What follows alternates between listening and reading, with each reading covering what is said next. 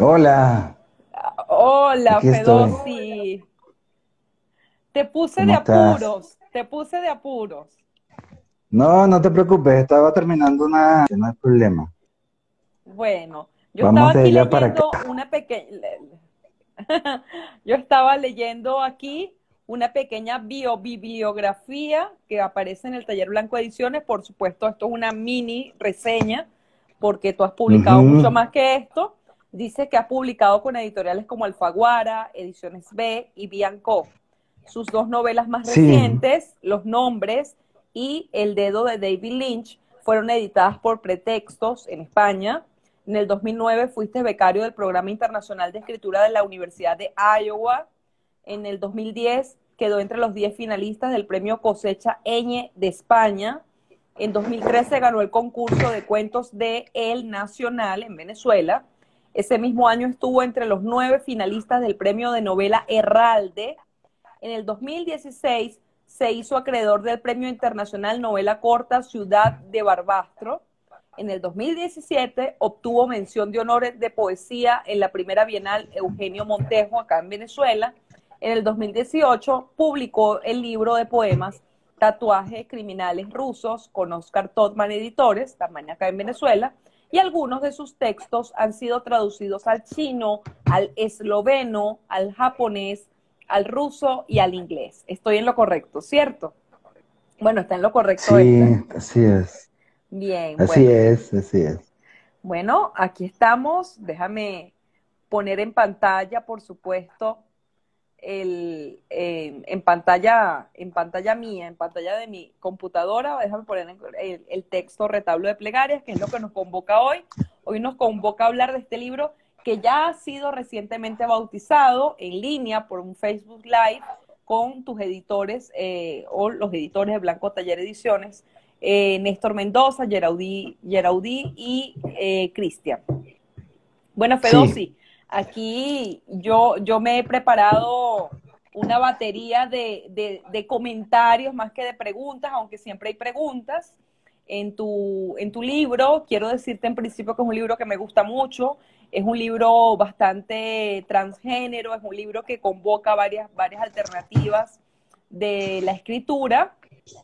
Y lo primero que yo eh, noté, obviamente, de mi tercera lectura, lo noté al principio, pero digamos, de, lo que primero quisiera que conversáramos, es que tú comienzas tu libro eh, que viene con, que es las plegarias del tiempo duro, y lo, y lo terminas con tu plegarias de la mudanza, pero abres y cierras circularmente con el dolor de un país, ¿ok?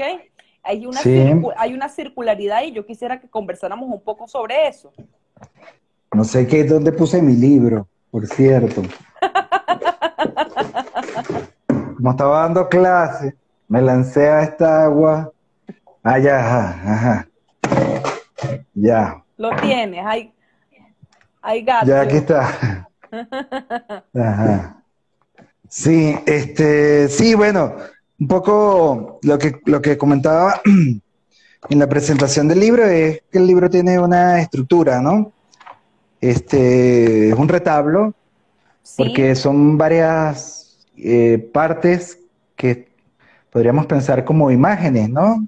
Este, y el libro tiene cierto eh, tono religioso, más bien espiritual ok, este, que son justamente como pensadas como oraciones, como plegarias, eh, que surgen a partir de como una especie de esperanza o aliciente del dolor. Y las plegarias, en este caso, las oraciones, eh, es el gesto poético, por decirlo de alguna manera.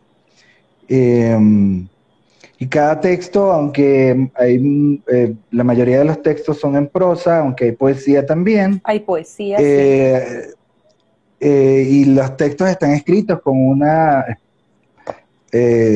muy clara intención poética, aunque está en prosa poética, por decirlo de esta manera, y hay otros que sí son narraciones, crónicas, etcétera. Eh, la idea es un poco eso, ¿no? Que sea ca- cada texto sea una especie de plegaria eh, que, que se eleva y que desde lo poético trata de hacer, no, no, no, no de matar el dolor o de atenuar el dolor, sino hacer que el dolor sea tuyo. Eh, y así comienza el libro. tú de tu dolor. Y así, comienza, el así comienza el libro. Dolor y poesía, ¿no? Así es, porque esa es un poco la idea, que este libro lo que haga es apoderarse del dolor que te propinan los otros, que te propina el poder de la locura, la insensatez, la avaricia, la envidia, todo aquello que caracteriza este, a una tiranía, a una dictadura, eh, a, los poderosos, este, cuando te aplastan con su bota. Y bueno, sí, eso es un dolor que a ti te dan, pero a veces no puedes hacer más con el dolor sino transformarlo, transmutarlo, resucitarlo de alguna manera, ¿no? En ese sentido tiene un elemento religioso y digamos que hasta católico, este, que es la resurrección del dolor, ¿no? Este, lo resucitas, lo transmutas, es como si fuese esa idea un poco de Jesucristo saliendo de, su tumba y, y, ya convertido en otra cosa que no deja de ser un ser muerto que ha sufrido, pero esta vez con un poder, que es que ha hecho ese poder suyo. Y, fíjate, Fedosi, qué interesante dices esto de que el dolor se transmute, y lo dices profesamente en el primer texto en el que abre el libro, Dolor y Poesía, si no me equivoco, se llama así. Este, Dolor y Poesía, pero tu libro hace exactamente eso, ¿no? Tu libro hace exactamente eso, transmutar ese dolor. O, o busca esa, esa, esa autonomía. Sí, porque eh, la idea no es eh, que vamos a embellecer el dolor y vamos a, hablar nostálgicamente o vamos a, aceptar este dolor tal como nos viene y voy a llorar esto y voy a sufrir esto, no. Es más bien, la idea es, sí, embellecer el dolor, transmutándolo y haciéndolo algo tuyo que te da fuerzas para persistir, para continuar, para eh, existir y estar en, el, en, ese, haber sido arrojado eh, del, al mundo y, de tu mundo, este, de, que se te convierta en, en, en, eso, en algo más poderoso, en algo que te hace levantar la frente y seguir adelante. Es decir, una plegaria, ¿no? Ese, adelante, ese, ese estar al frente, una plegaria. Y en este caso... Eso es lo que explica porque el libro se llama Retablo de Plegaria. Bien, sí.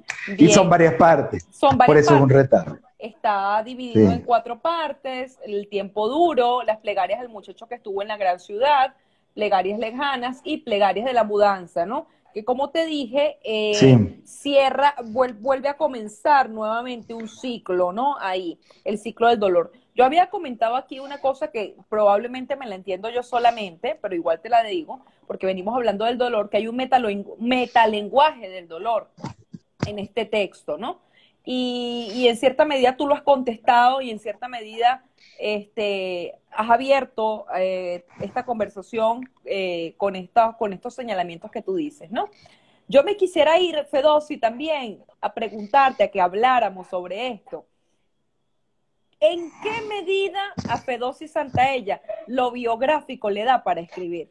Porque, por ejemplo, pienso en el cuento de cuando Fedosi, creo yo que eres tú, que conoció a Bukowski, a quién era Bukowski, quién, quién era el personaje Bukowski.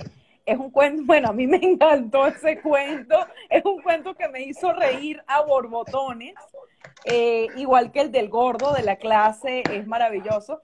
Pero ¿hasta qué punto lo biográfico le da pie a Fedosi para escribir? Bueno, eh, eh, bastante, bastante, porque además yo tuve una vida un poco desastrosa de joven. Ok. Y este, bueno, a lo hecho pecho y sacarle provecho. Eh, y hay que, pues ahí hay historias que contar. Y yo quería, sin, como decía, sin que eso se vuelva una nostalgia barata, tratar de contar un poco la Venezuela que yo conocí este, antes de, todo. Y ya sabemos lo que quiero decir cuando digo antes de todo. Y mm, no sé si era una Venezuela, eh, es absurdo decir, no, no voy a decir si era una Venezuela mejor o peor, pero evidentemente para mí lo era. Y para muchos aquella Venezuela fue mejor en las circunstancias que la vivieron. Este, para algunos otros peor, pero para mí fue otra Venezuela muy distinta. Y a, veces creo que hay también un texto allí donde se habla, en el libro, donde se habla de los cuentos que escuchan estos jóvenes. Sí. No sé si es en este libro. Y son cuentos de cosas que ellos no vivieron y parecen cuentos de hadas, historias, historias que les cuentan en la noche de un país que ellos no conocieron y que ellos están luchando por algo, muchos de ellos están luchando por algo que en lo que ellos no nacieron, sino en algo que les contaron que existió o de algo que ellos creen que puede ser. Entonces son como cuentos que les cuentan en las noches de un país que, que de un país de hadas, de un país que no existió, de, de, un país que ellos nunca conocieron y que nosotros sí. Entonces yo quería repasar un poco qué, eh, cuál fue ese país que yo sí conocí, eh, específicamente Caracas. Caracas. Porque son cuentos que tienen que ver con Caracas y cuentos que tuvieran, que reflejaran la, la modernidad y la cultura, ¿no? Y por eso ahí hay museos, por eso ahí hay librerías, hay piscinas, este, hay piscinas. Hay piscinas, hay, hoteles, hay, arquitectura, hay, o sea, está el placer, eh, está la estética, está la cultura. Quería ir hacia, está incluso el capital y la relación que teníamos con el capital, con el capitalismo y cómo nos relacionábamos de alguna manera o cómo nos algunos nos relacionábamos con el, con el tema del capital, del consumo, que es que está el CCT, por ejemplo, y como todas esas, el capital, la cultura, el consumo, los libros, todo eso, la arquitectura, la estética, todas esas eran fuentes importantes de vida y de disfrute y de espíritu en la modernidad y en, la, en ese tiempo que nosotros vivimos. Entonces, un poco repensar todos esos elementos, cómo los, los vivimos por ejemplo, en los 90, que básicamente es lo que hablo. Evidentemente también está el placer y cómo vivíamos el placer, que son las tascas también, ¿no? Y ahí hablo de una tasca inolvidable y hablo de la Candelaria, que era un centro que era de todos, era tuyo, era de aquel, era del otro, no era un coto cerrado donde te daba miedo llegar. Si te vieran que tenías otra otra manera de caminar y otra cara y otro color, eh, inmediatamente te atacan. son los primeros que hablan de, racismo y del horror del racismo y son los primeros que ven que si tú eres blanquito, pues te caen. Te caen. Este, se, van detrás, se van detrás de ti a preguntarte qué haces tú ahí, ¿no? Este, entonces la Candelaria, que era un centro de vida para todos nosotros, está allí este, y el barco de Colón.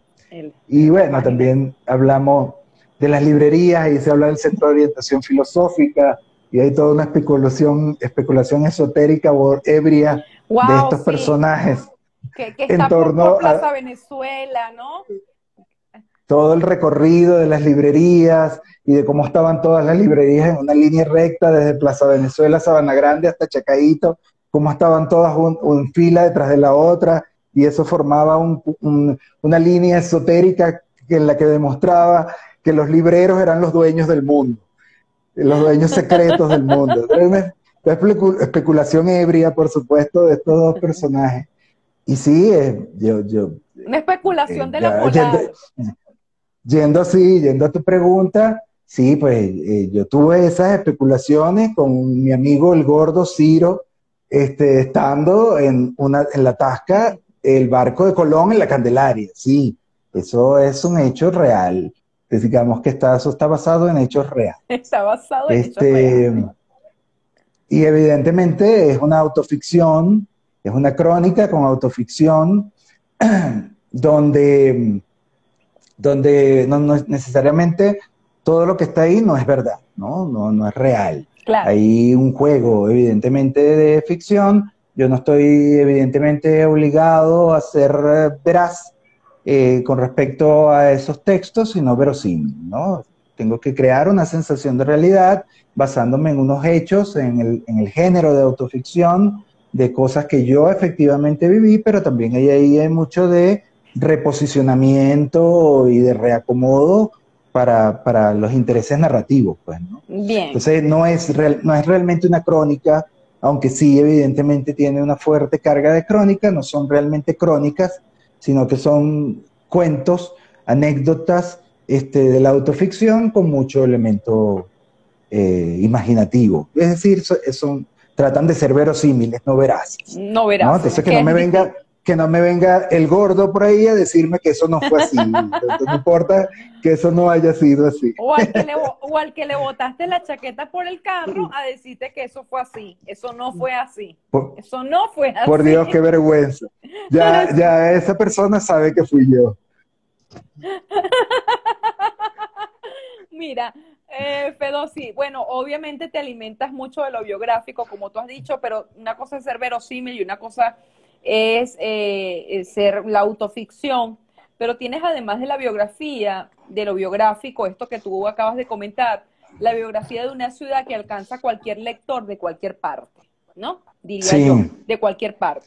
Ahora, ¿se siente algún tipo de compromiso al escribir para ese lector de cualquier parte, echarle el cuento de esta ciudad, de este país, que fue interrumpida por lo que ya sabemos y que ya, pues, para, para, para uno que es lector, yo quiero decirte que, que no hay manera de no sentir frustración, frustración al leer las plegarias del muchacho que llegó a la ciudad, discúlpame que lo parafrasee, que de el título, pero lo más importante es lo que te quiero decir. Lo que te quiero decir es, hay una, una gran frustración, porque si bien yo no viví todo eso a plenitud, yo en los 90 estaba, eh, eh, a finales de los 90 estaba yo entrando a la, a la universidad eh, de y, vi- y viví toda mi vida en la Guaira. Está bien, está bien. está- No me O sea- restriegues que eres más joven, está bien. No, no, pero por lo menos te puedo decir, disfruté festivales internacionales de teatro en el Ateneo, fui a esos museos. Claro, por supuesto, O sea, claro. yo, ir a la Candelaria Claro. de estar chiquita era chévere, ir a comer con mis papás en el barco de Colón era chévere,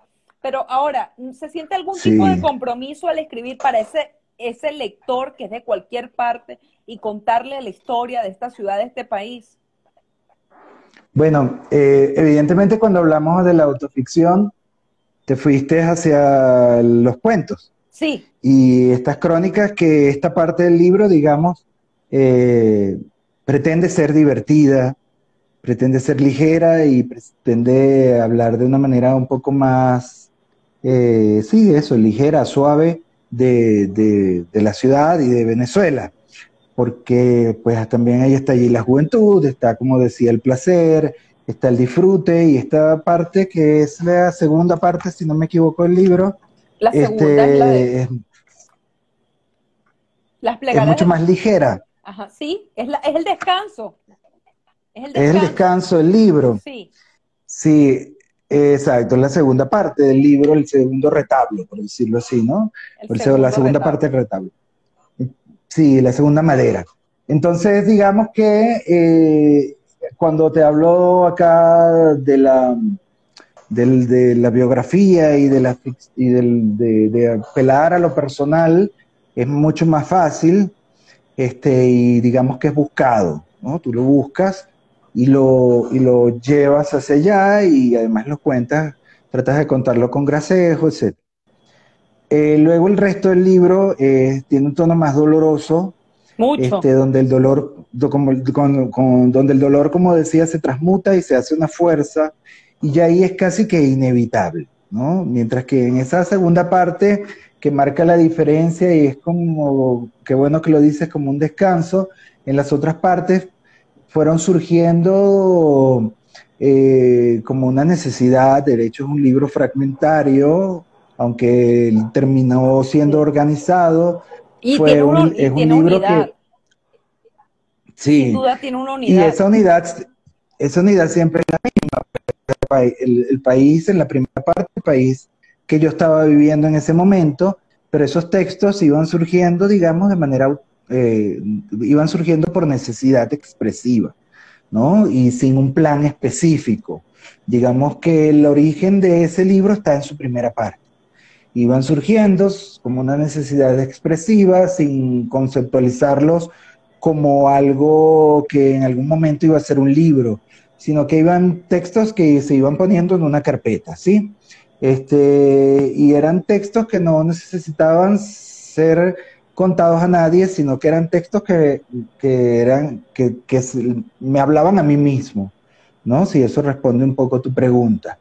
Y luego, cuando ya salí del país, eh, también empezaron a surgir textos que eran eh, mi, necesidad expresiva de, hablar sobre lo que sentía estando fuera del país, pero nunca quise hacerlo tampoco, esa, esa, ese momento, digamos, del exilio, de la salida, eh, no, no, sé si llamarlo exilio, pero sí de, de, la, ¿De alguna forma? salida. Eh, sí me fui hacia ellos eh, una vez más, tratando de que el, dolor no fuese, no, tuviese, no, estuviese colmado de rabia. Creo que esa es la, explicación, ¿no? Son textos que están tratando de ver el dolor desde el, desde el amor, ¿no? Y por eso se habla del amor de los hijos, este, el amor de las cruz, de las cosas que me traje. Esa última parte es como, es hablando de las cosas que me traje, ¿no? ¿Qué me traje? Me traje las llaves de mi casa, mi casa todavía está, y me, las, me traje las llaves y, y, hablar con amor de las llaves de la casa, de la colección de cruces que tengo, donde están las cruces de mis abuelos, y hablar con amor de las cruces de mis abuelos, que también fueron inmigrantes, este, hablar con amor de los anillos, yo uso anillos, entonces de los anillos que me traje, hablar con amor de los hijos, hablar con amor incluso de, las mis mascotas que no me traje, porque mis dos mascotas, mis dos gatos se murieron en Venezuela. Entonces hablar con amor de mi gato, que se me murió en Venezuela, pero me lo traje conmigo en alguna parte de mí, por decirlo de esta manera. Entonces, de las cosas que me traje, ¿no? Eh, y hablar de esas cosas, de las pocas cosas, de los libros que me traje, hay un texto que habla de, y eso me sucedió en efecto, de un libro que abrí y al abrirlo cayó arena en mi regazo. Es arena de playa. Era un libro que me había llevado a la playa alguna vez. Evidentemente lo guardé en mi, biblioteca y años después, ya acá en México lo abrí y cuando lo abrí cayó arena de playa en mi regazo. La arena de una playa venezolana. Entonces, todo lo que significa eso, ¿ves? Toda la carga simbólica, sentimental, dolorosa y al mismo tiempo amorosa que está en el simple hecho de abrir un libro y que del libro caiga la arena de una playa, venezolana acá en Ciudad de México, ¿no? Que está además tan lejos del mar. Tan lejos, y que tiene un clima totalmente distinto. Entonces, quería hablar de todas esas cosas y de, la, de, lo, de lo que es irse de un país, pero hablar de lo que me traje, de lo que tengo acá, este, y hacerlo desde el amor y no desde la rabia, ¿no? Hablar amorosamente. Desde la aceptación, diríamos, ¿no? Desde la aceptación, de alguna sí, forma. Desde una aceptación amorosa, que es una forma de resistencia también, ¿no? Que es una forma de resistencia. El amor siempre va a ser una forma de resistencia. Qué bien que lo digas. Mira, Fedosi, este, hay una inquietud. Oh, Lenín, perdón, saludos a Lenín. Saludos al de Madrid. Saludos a Juan. Saludos a Juan, Juan que dice que poder tan increíble tienen esas palabras. Por ahí en los de Taller Blanco Ediciones dijeron que este texto tiene de biográfico lo mismo que tiene la novela los nombres. Me la tengo que leer. Fedosi me va a tener que pasar un PDF porque aquí, no, lo, aquí no lo consigo ok, Fedosi. Sí, claro que sí, este, quedó comprometido. Ajá, públicamente. Ok, Fedosi, eh, eh, aclárame algo, por favor. Yo sé algo por el libro, sé algo por conversaciones que he tenido contigo, cafecito contigo, jamming contigo. Eh, además, eh, eres un, para mí un amigo entrañable, Fedosi, pero no me conozco bien. No me conozco bien el origen de tus abuelos inmigrantes. ¿De dónde son? ¿Cuál es tu segundo apellido? Sí, mi segundo apellido es Kruk. Okay. Yo soy Fedosi Alexander Santaella Kruk. K-R-U-K, Kruk. Y mis abuelos son ucranianos, por parte de mi madre. Sí, sí, se vinieron durante la, se, vinieron, se fueron a Venezuela eh, durante la Segunda Guerra. Y allá, pues, mi mamá nació en Alemania, pero llegó muy joven a Venezuela.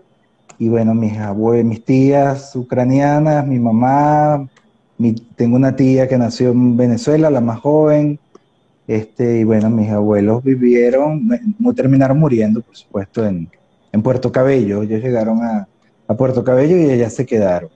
Entonces yo soy un porteño ucraniano.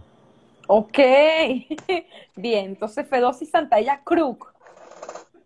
Ok, Fedosi, en una conversación, me quiero aprovechar de eso, en una conversación antes del live, mientras yo te daba algunas, algunas impresiones de, del libro, tú me comentaste algo y a mí me gustaría que, lo habláramos también con este libro que es tan importante a nivel simbólico, lo que implica el retablo de plegarias y lo que tú estás explicando ahorita, ¿no? Porque eso es lo interesante de hablar con el autor y, y que explique el proceso, que fue un libro construido de la forma en la que fue escrito, de la forma en la que fue escrito. Obviamente hay partes que fueron escritas, yo diría que acá y diría que otras ya en México, ¿no? Eh, sí, así es. Eh, y revisado todo en México, sí, por supuesto. ¿Y terminado de escribir en qué año, Fedosi? Ay. Te lo publicamos, te lo publicaron en 2019. Digo, te lo eh. publicamos por venezolano. No sé, 2017, no, 2018. ¿Y tú te fuiste a México?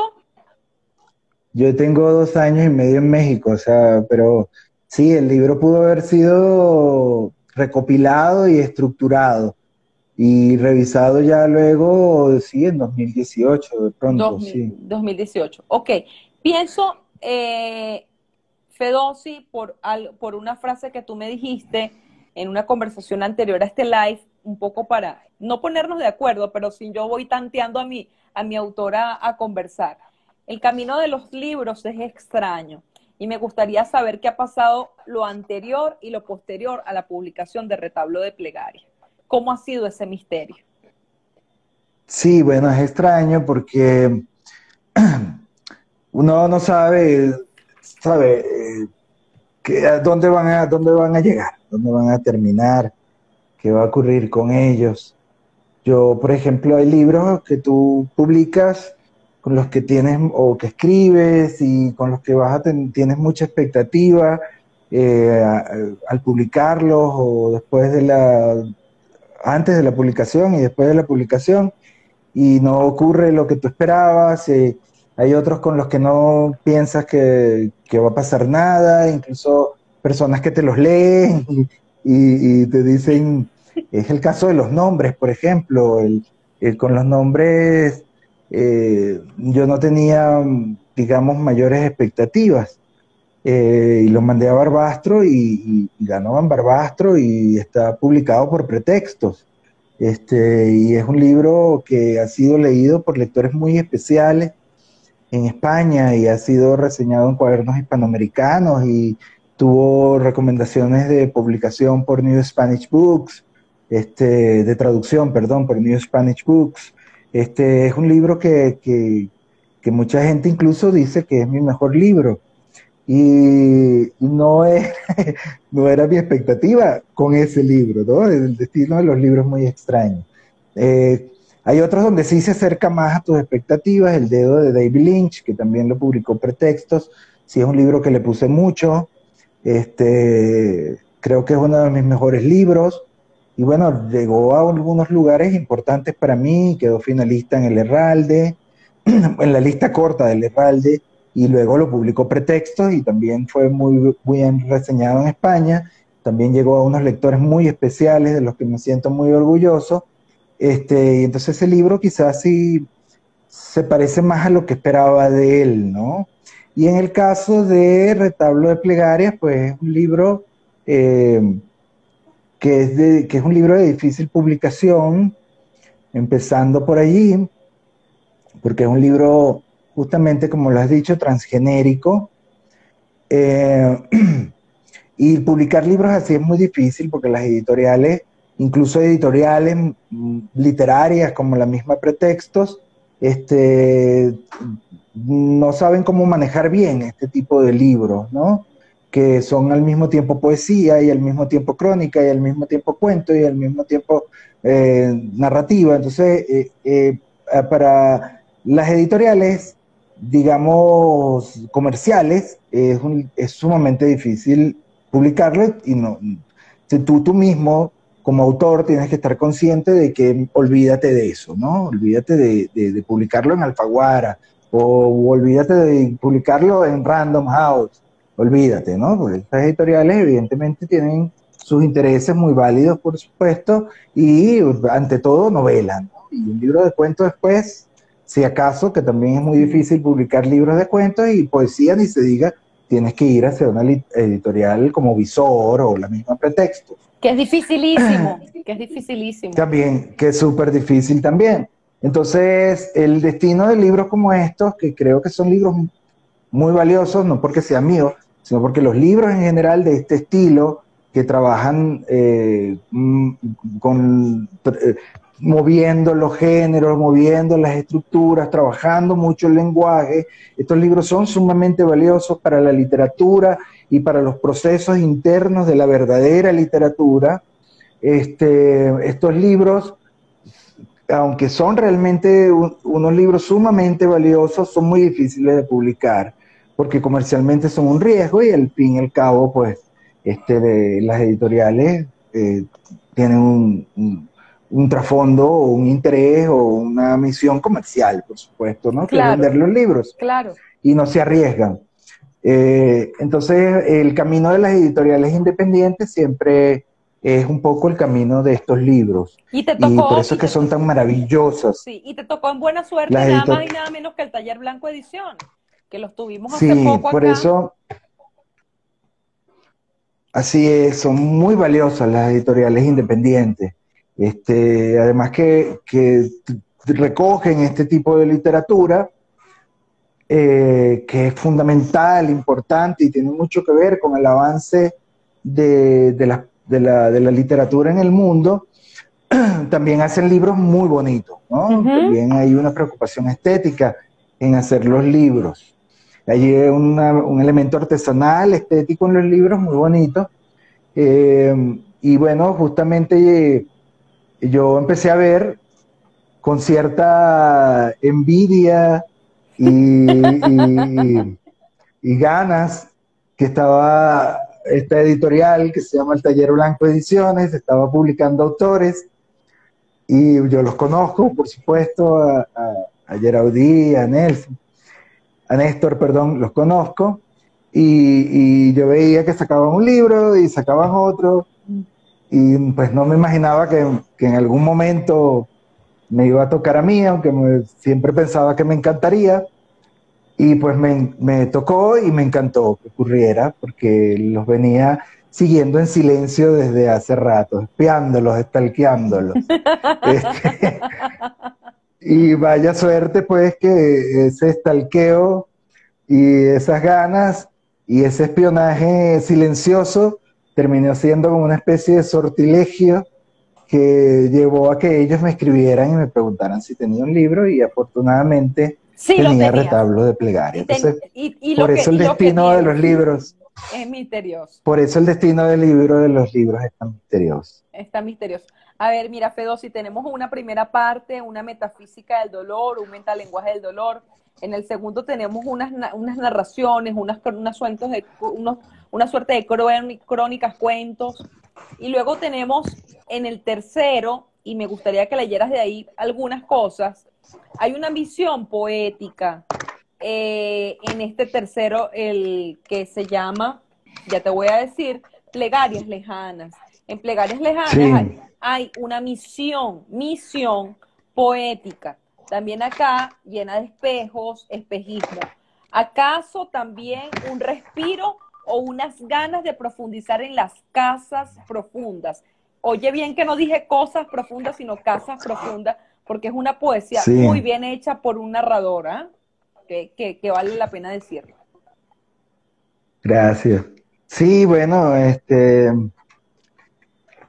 ahí eh, esta, esta corta parte del libro de Plegarias Lejanas este, tiene mi preocupación justamente, refleja mi preocupación justamente por la lectura de la poesía, por el sentimiento poético, por eh, la fascinación hacia ciertas imágenes y, como te decía, sobre todo por la fascinación a la poesía, ¿no?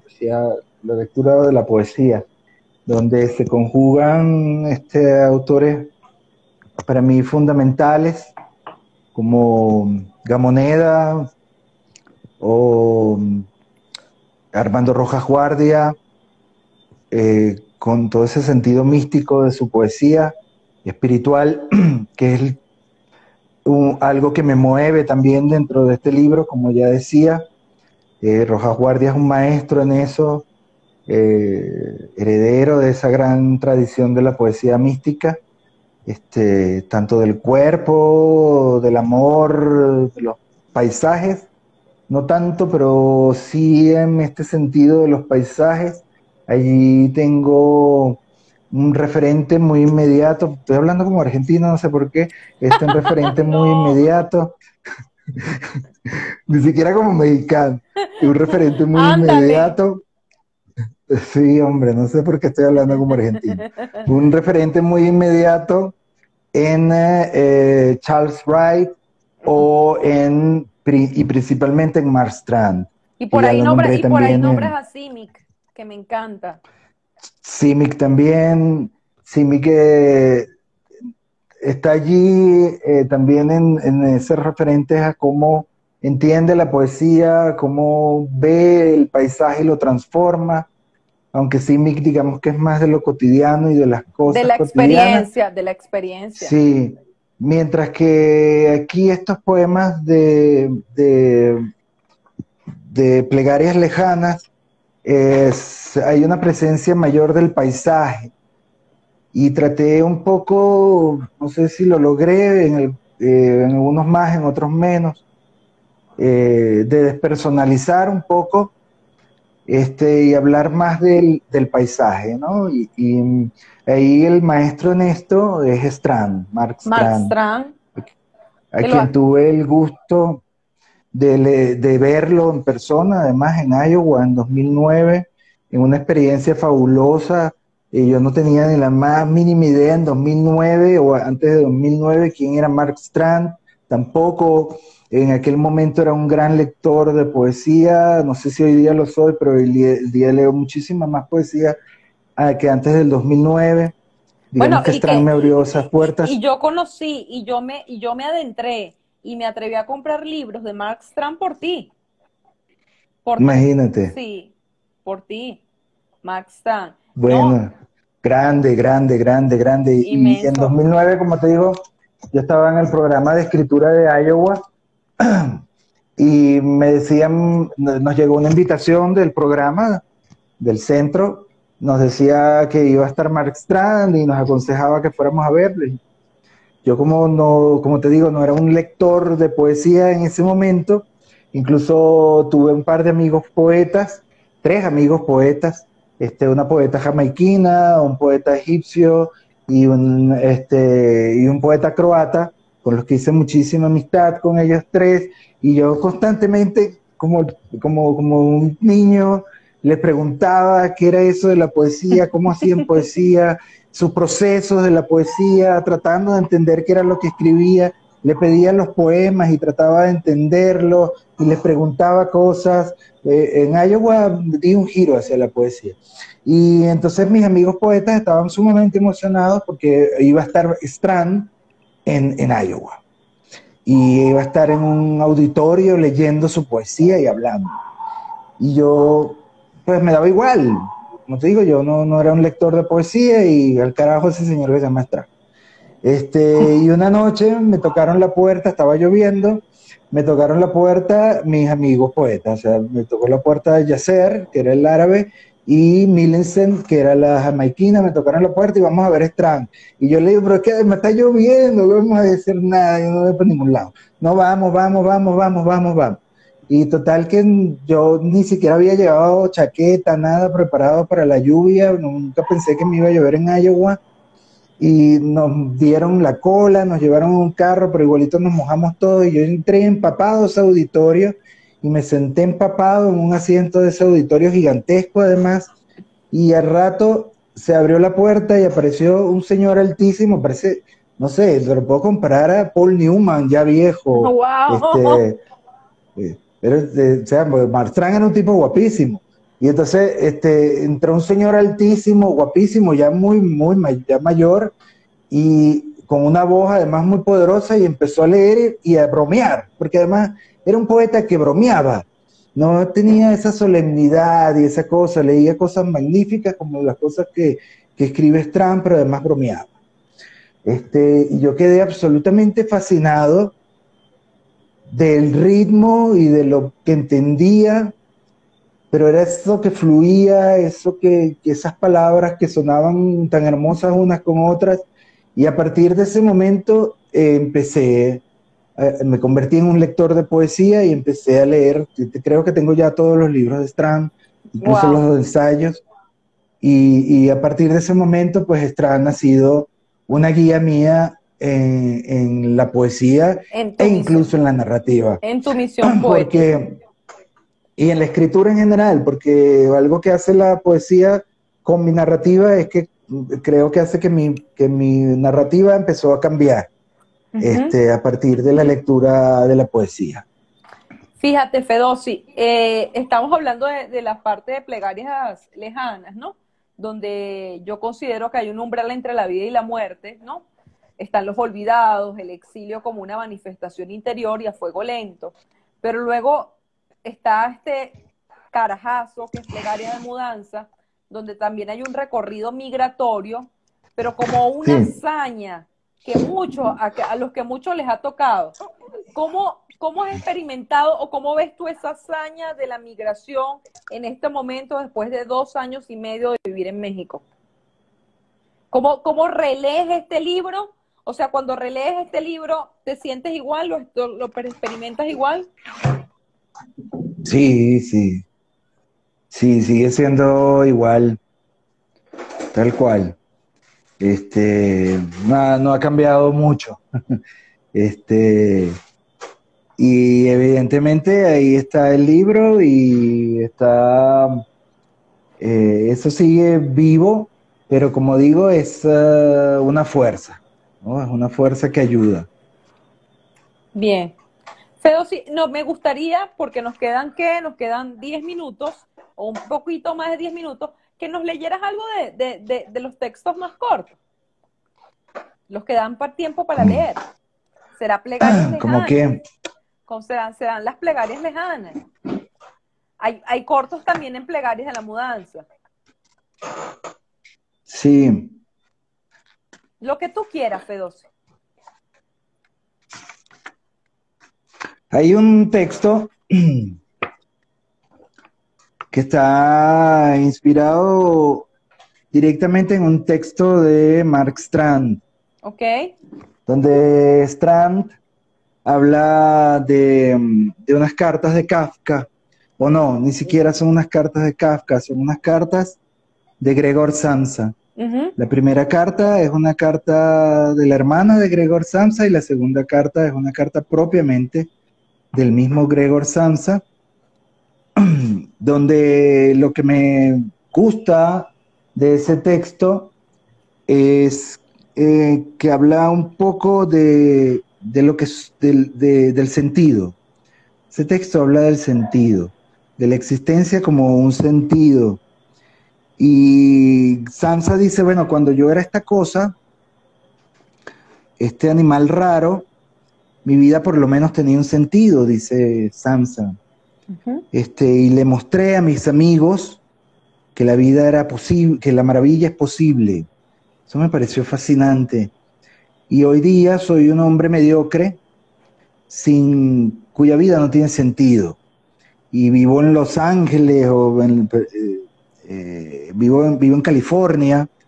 Y aquí en California soy un hombre cuya vida no tiene sentido.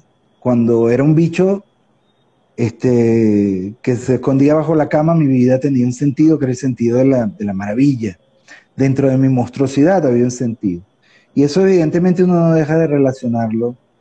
Claro, no tengo por qué explicar el texto, pero ya que estamos en una entrevista. Este, adelante, adelante. Este, entonces, eh, relacioné ese sentido, ¿no? La vida como, como sentido del que se va y de cómo la vida pierde o cobra sentido, pierde unos sentidos, cobra otros, cómo te encuentras dentro de una mediocridad, entendida la mediocridad como una medianía donde todo lo que fuiste eh, se borra prácticamente, ¿no? Y, todo lo que hiciste, todo lo que trabajaste, todo lo que luchaste por ser tú, se borra, ¿no? Esa era un poco la idea. Y eh, de hecho tiene un epígrafe, ¿no? Atoms Creek, Orlando, Florida. Cómo echo de menos el pasado, su mezcla de confusión y terror, sus periodos de soledad. Dos cartas, Mark Strand. Ese es el epígrafe. No vivía al sur de California. Por alguna razón había querido despistar a su destinatario. O quizás había cometido un descuido y nada más. En realidad se había ido a Florida el resto de la carta decía la verdad. En su destierro, en su otra vida, se había convertido en un hombre sin sentido, pero sobre todo sin mensaje. No tenía nada que decir. Era dueño de una felicidad media, de una felicidad de esas que siempre en el fondo guardan alguna melancolía sin nombre y que solo quedaba en evidencia los domingos por la mañana, cuando salía de su casa y se plantaba dándole la espalda de frente al sol, con las fosas nasales abiertas, aspirando el oculto olor de los pantanos que latían bajo sus pies y allá a la distancia, en alguna parte, reales, fluviales. Aspiraba los manglares, el barro, la baba de los lagartos, el olor a pólvora de las escopetas, y así quedaba, en silencio, sospechando que nadie resucita por completo. Atoms Creek, Orlando, Florida. Un texto bellísimo. Léenos otro, por favor. Ahí también está eh, Edward Hopper. Edward Hopper, imagínate. Que también era... A ti, te gustan puras cosas malas, puras cosas malas te gustan. La chica. Que también le fascinaba a... Que también le fascinaba a, Strand. Tiene un libro de ensayos completo sobre Hopper. No, no he leído Tengo acá... de ensayos de Strand. Sí, eh, tiene unos ensayos maravillosos. Sí, y le dedica a este poeta que, que mencionaste. Hay, un libro completo sobre Edward Hopper. Voy con Huaxtepec, México, para hablar de México. WhatsApp. La ruta se abre al regazo de los espejismos. No los toques. Detrás de ellos se esconde la casa. Todas las casas y sus crisantemos de ceniza.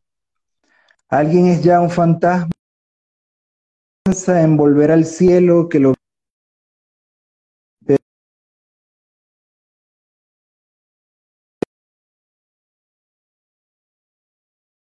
cualquier dios, un, un, perro muerto sobre el hombrillo.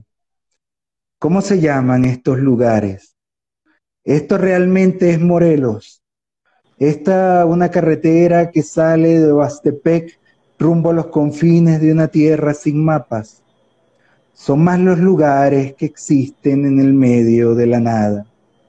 Es más la nada que existe en medio del que se ha ido y sigue buscando el centro de la mañana, la cercanía de un agua que la sed no calma. Entonces, como ves, son textos que hablan también de, irse, ¿no? Y de cómo te sientes de moverse, en los lugares. De moverse. De moverse y, cómo te sientes en los lugares nuevos, ¿no?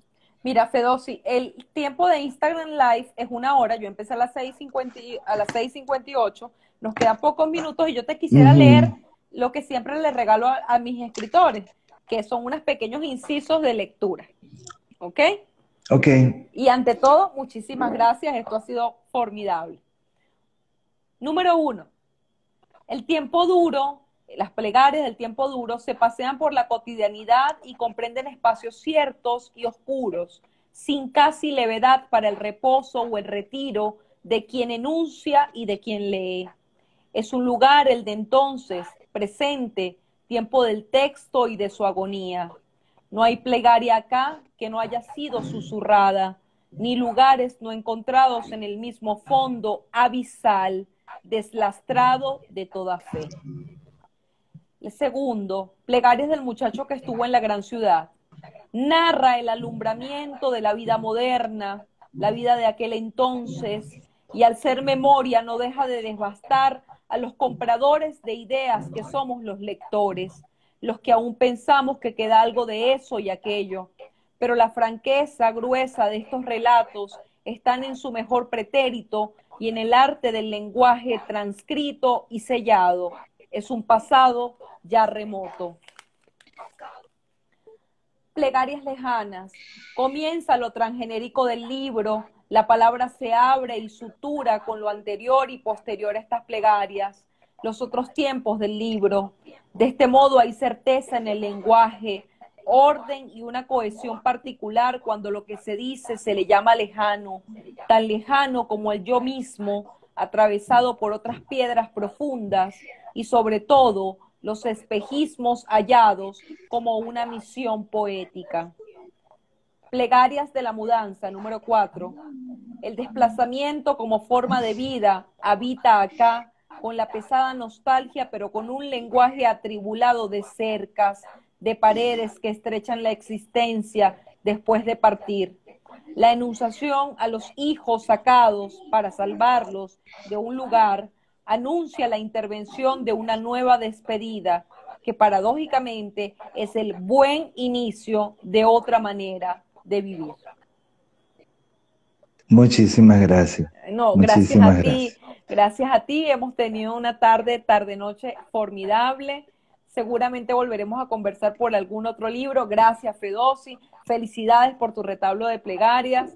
Créeme que soy fan de tu eh, lectura. Me debes el dedo de David Lynch. Me debes eh, eh, los nombres. Los nombres. Los nombres porque tengo cuatro libros tuyos y esos no los tengo. Bueno, con gusto te los paso. Bueno, Fedosi, vale, muchísimas gracias. Gracias, muchísimas gracias. Un beso enorme y bendiciones a tus hijos. Que estén muy bien. gracias, gracias a todos por estar. Muchísimas gracias. Chao. Hasta luego. chao. Bye, bye.